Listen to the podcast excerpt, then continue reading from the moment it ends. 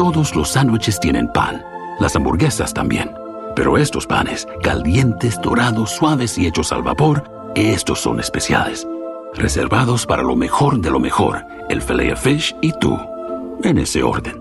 Y llévate dos deliciosos filet fish con un patty crujiente de pescado, queso y salsa tártara de McDonald's por 6 dólares. Solo por tiempo limitado, precio y participación pueden variar. No puede ser combinada con ninguna otra oferta. Producto individual a precio regular. Para pa pa pa.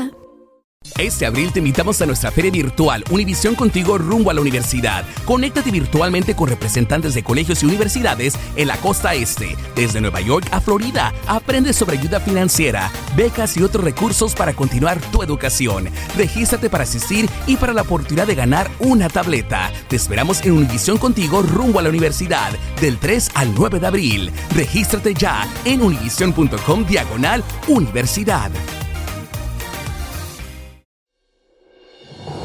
Hola, soy Jorge Ramos y a continuación escucharás el podcast del Noticiero Univisión.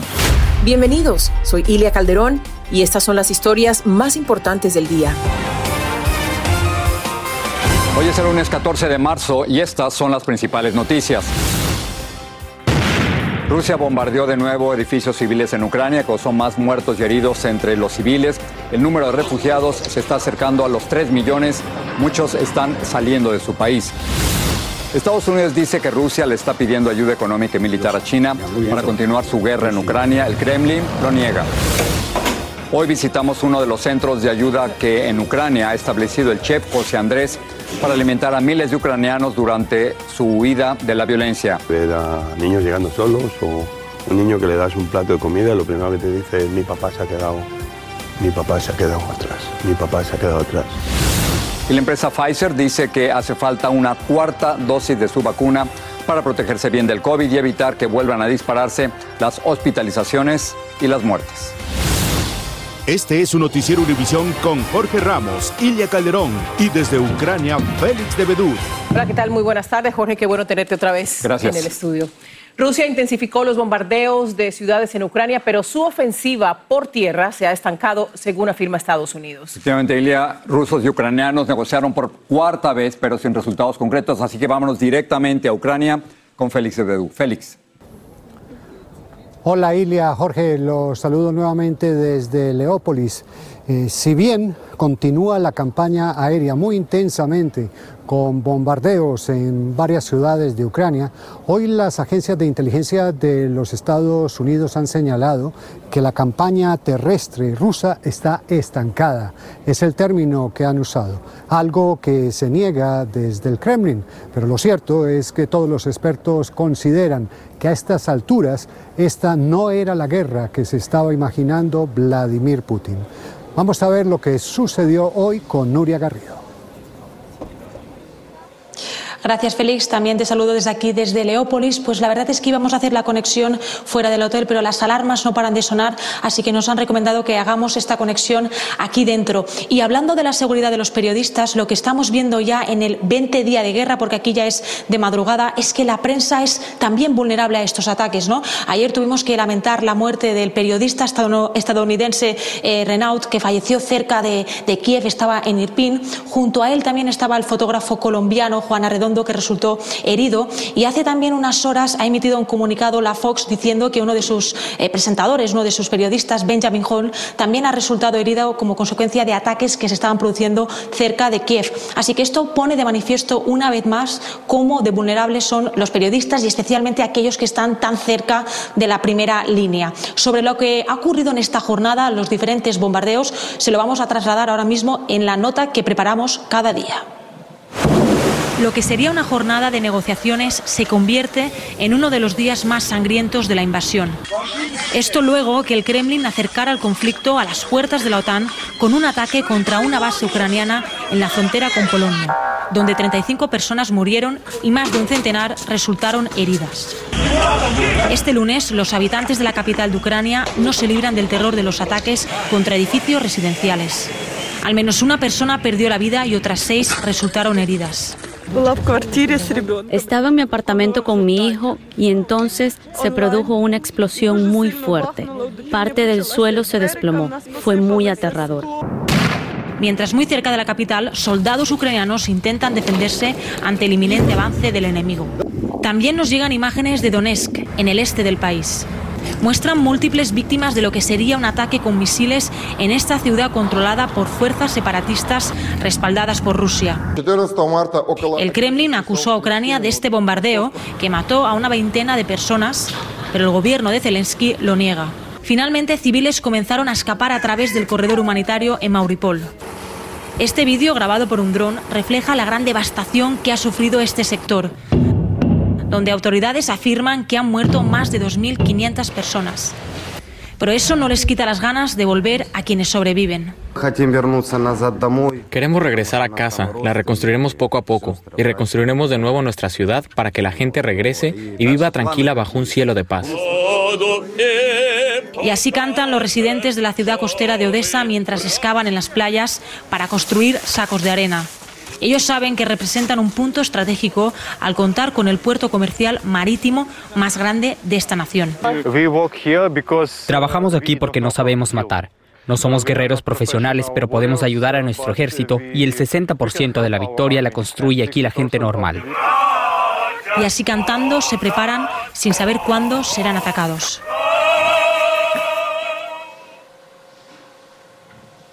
Y este martes reanudarán las negociaciones Rusia y Ucrania. Recordemos que se han reunido hoy por videoconferencia alrededor de cuatro horas sin conseguir grandes resultados. Lo que pondrá una vez más encima de la mesa Kiev será ese alto al fuego y que Rusia retire las tropas de manera inmediata de aquí, de Ucrania. Esto es todo y regreso contigo, Félix. Esta guerra tiene una colección de imágenes terribles que, que, nos han marcado. Una de ellas es la de una mujer embarazada saliendo de los escombros de un hospital de maternidad que acababa de ser bombardeado. Pues bien, esa mujer que se encontraba en Mauriopol y cuya imagen le dio la vuelta al mundo saliendo en una camilla, murió en las últimas horas junto con su bebé. Y acá estamos en la plaza al frente de la alcaldía de Leópolis. En este lugar, esta mañana, el alcalde de la ciudad dio una rueda de prensa con medios de comunicación internacionales, donde señaló varias cosas. Nosotros estuvimos aquí presentes. Entre otras cosas, dijo que esta ciudad se ha convertido en la capital diplomática de Ucrania, porque todas las delegaciones que se encontraban en Kiev se han trasladado a este sitio. Pues bien, por unos momentos pudimos hablar con él.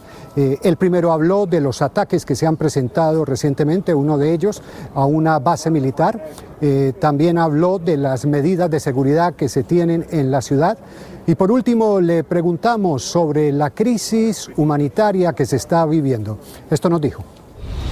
Mayor, how you describe the migratory situation in this It's very, uh, very, very bad situation, but more 100,000 refugees in this moment in Lviv, and every every day Lviv hosts new new uh, refugees. We expect help from international organization. Welcome to Lviv. A propósito de alcaldes, hay que decir que varios de ellos han sido capturados y encarcelados por tropas rusas sin que se conozca en este momento su paradero. Pasemos a hablar de la crisis humanitaria de la, que, de la que le preguntábamos al alcalde. Ya se acerca a 3 millones el número de desplazados que han salido de Ucrania, pero también hay una cifra sorprendente. Un número, no tan alto obviamente de ellos, están regresando al país. Pablo Monsalvo nos habla de este fenómeno el camino inverso. Eso es lo que hicieron, según autoridades migratorias ucranianas, más de 220.000 ciudadanos de ese país que regresaron a su patria desde el comienzo de la invasión rusa hace ya 19 días. Tuvimos que dejar nuestras casas, pero ahora estoy regresando. Mis hijos no quieren que vuelva, pero estoy convencida de hacerlo. Mientras el número de refugiados que huyen hacia el oeste supera todas las previsiones y provoca el mayor éxodo desde la Segunda Guerra Mundial, sorprende que tanta gente esté regresando a un país asediado por bombardeos constantes. Los motivos son diversos. Algunos trabajaban en el exterior y quisieron ir a cobrar su último salario antes de regresar a su país, o se encontraban afuera de vacaciones, o simplemente se cansaron de buscar un lugar donde dormir porque los centros de refugiados están absolutamente colmados.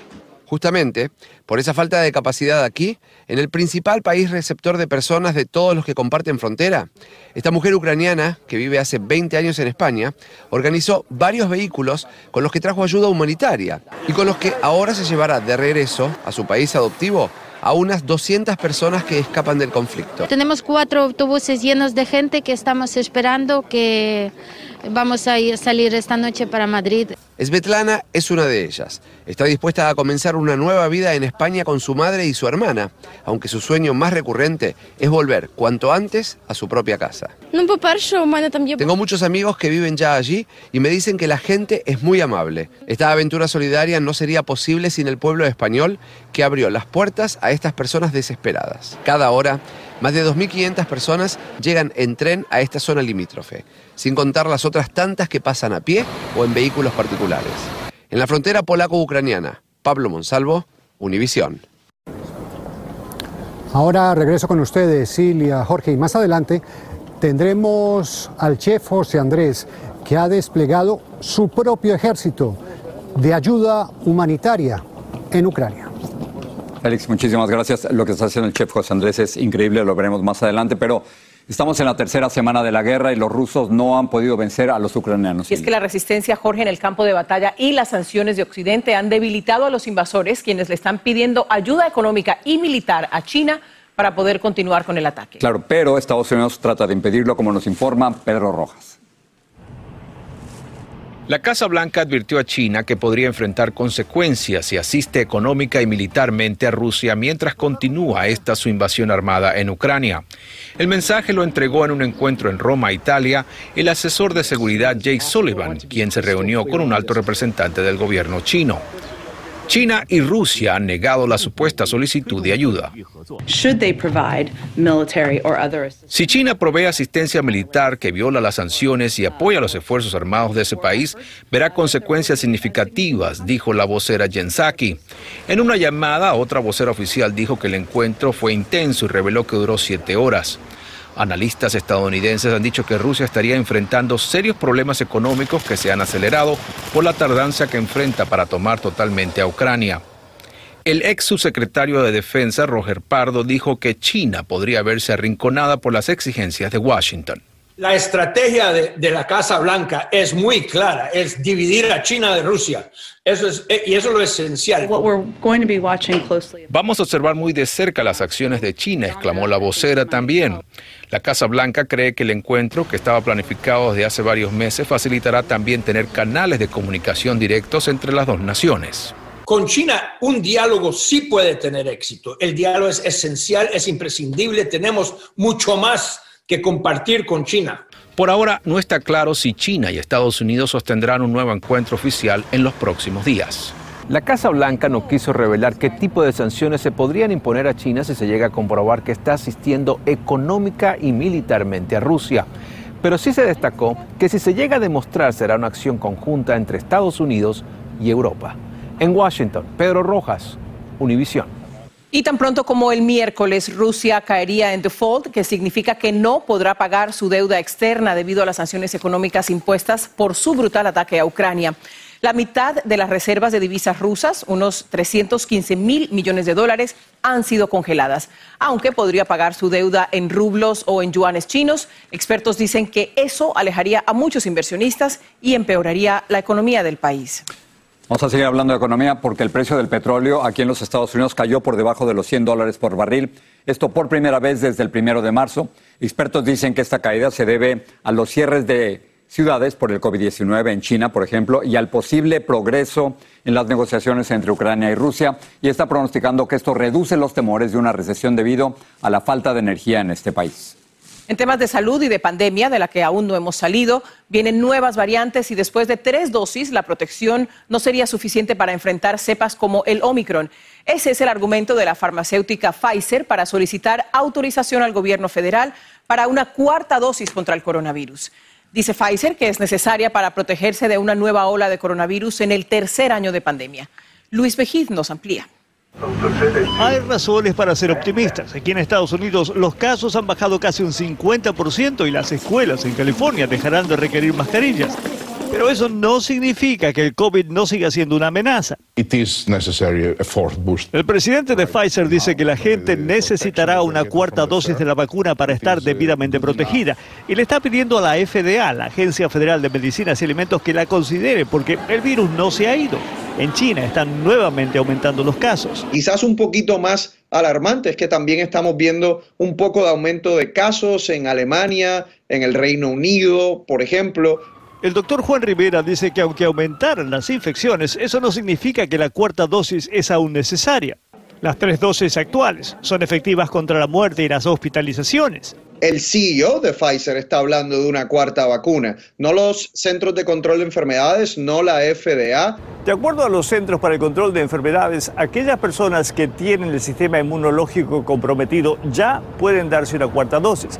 Pero todavía no está claro si la Agencia Federal de Medicinas y Alimentos aprobará una cuarta dosis para el resto de la población. El tema todavía tiene que ser evaluado. Expertos que no son parte de, Pfizer van a revisar esta información de forma independiente y de ahí todos también eh, podremos ver exactamente en qué se basa esta opinión. Por ahora es solo una opinión. Pfizer está también trabajando en una vacuna que proteja contra todas las nuevas variantes. Si lo ponen, sí, lo ponemos. Y son muchos los que la están esperando. Vale la pena, pues sí. En San Francisco, Luis Mejid, Univisión. Bueno, cuarta vacuna, ¿no? Vamos a ver. No tienen autoridad ni visten uniforme, pero milicias armadas vuelven a desplegarse en la frontera para frenar el cruce de inmigrantes de México a Estados Unidos. Además, el chef José Andrés lidera otra batalla humanitaria con su popular receta de solidaridad, esta vez en la Ucrania bajo ataque. Volvemos. Este abril te invitamos a nuestra feria virtual Univisión Contigo rumbo a la universidad. Conéctate virtualmente con representantes de colegios y universidades en la costa este, desde Nueva York a Florida. Aprende sobre ayuda financiera, becas y otros recursos para continuar tu educación. Regístrate para asistir y para la oportunidad de ganar una tableta. Te esperamos en Univisión Contigo rumbo a la universidad del 3 al 9 de abril. Regístrate ya en univision.com diagonal universidad. Sigue este podcast en las redes sociales de Univision Noticias y déjanos tus comentarios. Autoridades están buscando intensamente un pistolero sospechoso de atacar a tiros a cinco indigentes en Nueva York y Washington, causando la muerte a dos de ellos y dejando heridos a los otros tres. Los ataques ocurrieron en menos de dos semanas. Se han difundido fotografías y videos, como estamos viendo, del presunto asesino. Las autoridades están brindando mayor protección a las personas que viven y duermen en las calles para evitar que sean víctimas del mismo atacante. Vamos ahora a la frontera sur. Anoche en el programa Aquí y Ahora presentamos dos reportajes exclusivos sobre las actividades de grupos armados en Arizona y Texas. Hoy Tiffany Roberts nos explica quiénes son los uniformados que vigilan la frontera y por qué lo hacen sin tener autoridad para arrestar a inmigrantes indocumentados. Al otro lado de Piedras Negras, en la frontera con Texas, un grupo de hombres y mujeres fuertemente armados con chalecos a pruebas de balas vigilan las orillas del río Bravo. No son de la patrulla fronteriza ni policías de Texas. Sam Hall es el presidente del grupo de milicias Patriotas por América. Según él, cuenta con 1.800 miembros en solo el estado de Texas. Uh, es muy poco lo que está haciendo el gobernador Abbott para evitar el incremento, lo que nosotros llamamos la invasión de inmigrantes ilegales a este país, y las personas en ambos lados están sufriendo. En marzo se cumple un año que Texas ejecuta la llamada Operación Lone Star, un esfuerzo del gobernador Abbott de usar la policía del estado para detener el gran número de personas que están ingresando ilegalmente. Grupos de milicias en Texas y Arizona han tomado la iniciativa de hacer sus propias operaciones de vigilancia.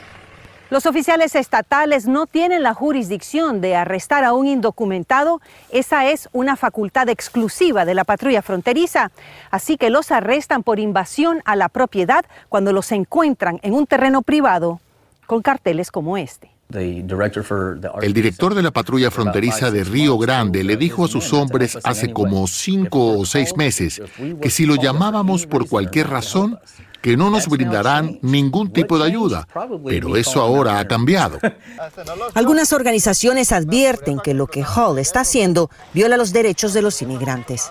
No uh, tienen entrenamiento en derechos civiles, en ah, tomar una situación y hacerlo ah, menos peligroso y no tienen autoridad. Grupos de milicias tienen una larga historia en esta región, más de 100, según el último reporte de una organización legal que los monitorea.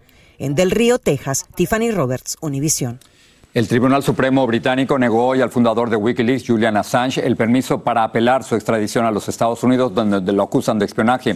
Assange dijo en Twitter que el caso pasa al secretario del Interior británico para autorizar la extradición. Estados Unidos lo acusa por publicar cables militares y diplomáticos clasificados.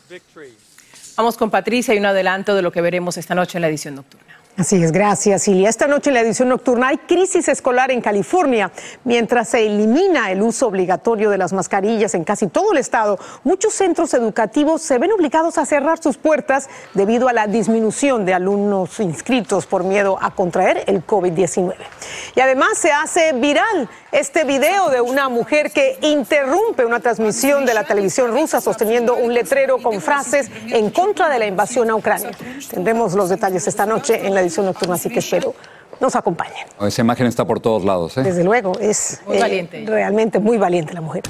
Patricia, gracias. Bueno, eh, recuerde que mañana se juega la vuelta de octavos de final de la UEFA Champions League, Manchester United contra Atlético de Madrid en vivo por Univisión y TUDN. En breve, Univisión fue testigo de la gran labor humanitaria que realiza el chef José Andrés en Ucrania.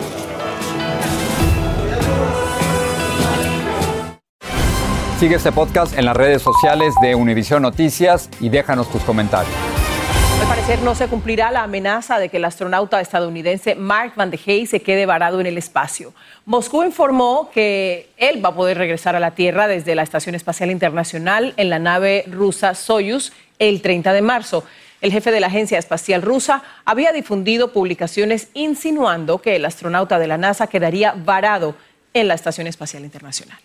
regresa.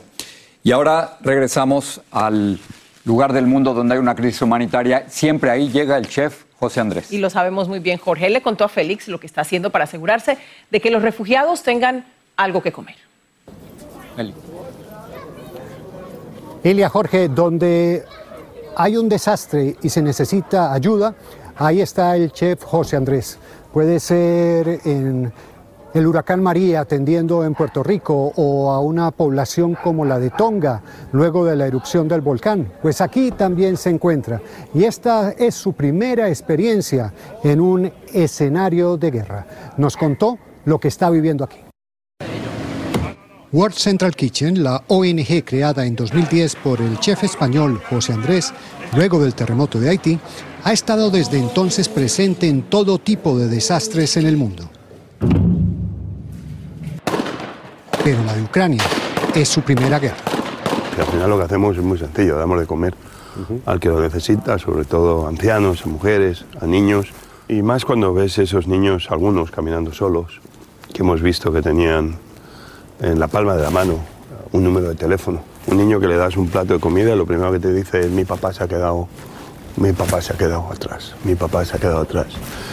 Y te da la sensación que esos niños están creciendo muy rápido.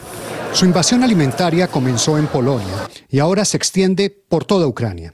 José Andrés dirige las operaciones como un general al mando de un ejército humanitario.